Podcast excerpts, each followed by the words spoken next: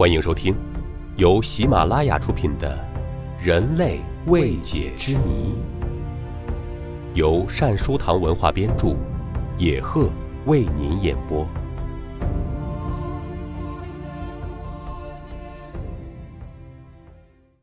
第二十八集：会录像的眼睛，眼睛的记忆力。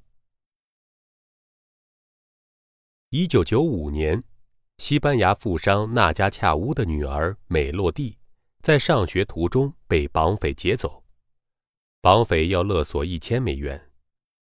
富商要求绑匪拍摄女儿的照片，以证实其仍然活着。后来，他把收到的照片交给警方，经过专家将照片上美洛蒂的眼珠放大，果然显示出绑匪的模样。警方一看就认出这是名惯犯，而且知道其平常出没的地点。就这样，绑匪很快落网，被绑架的美洛蒂也安全回了家。从各种资料显示来看，眼睛真的可以留下人影。一九九六年有报道说，在德国曾发生过这样一件趣事。二十四岁的汉斯小姐被车撞瞎双眼后，医生给她移植了一个男人的眼球。移植手术很成功，但汉斯小姐说，她自从做完手术后，眼睛就能够放电影，因为她经常看到一个胖警察追来，踢倒人，给犯人戴上手铐的情景。医生的解释是，因为汉斯小姐患上的是死刑犯的眼球。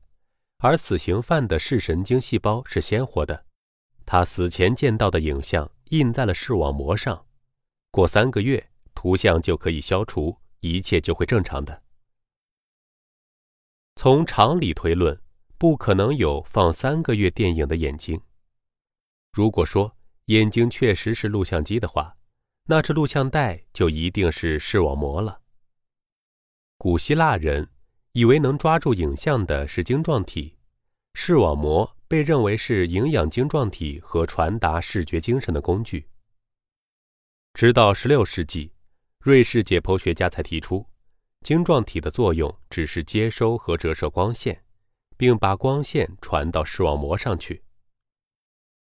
1604年，德国天文学家开普勒也提出，视网膜有图绘所看到的形象的功能。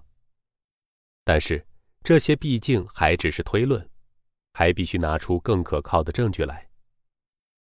终于，这问题的秘密第一次由神职人员史钦纳解开了。他把眼球后面许多不透明的结构一层一层的剥去，后来真的在视网膜上发现了录像，那是死者在死前一刹那所看到的事物。然而，这些录像是模糊的，而且极易消失。直到十九世纪后期，有人用化学物质使最后看到的录像暂时固定在视网膜上，至此，人们才普遍接受眼睛能够录像的这种看法。德国科学家科伦曾用鸽子做实验，在阳光下，先让鸽子的眼睛对准窗格，然后立即把它杀死，解剖后。果然在视网膜上发现了窗格的录像。据说，国外有些侦查人员已经利用被害人视网膜上的图像跟踪追击，从而把杀人凶手捕捉归案。虽然我们已经证明了眼睛会录像，但是为什么汉斯小姐换了死刑犯的眼球之后，死囚的录像内容会在眼球里留存三个月之久呢？这简直不可思议。因此，对于眼睛可以录像的原因，还得经过科学家的进一步研究，才能彻底解开这个谜团。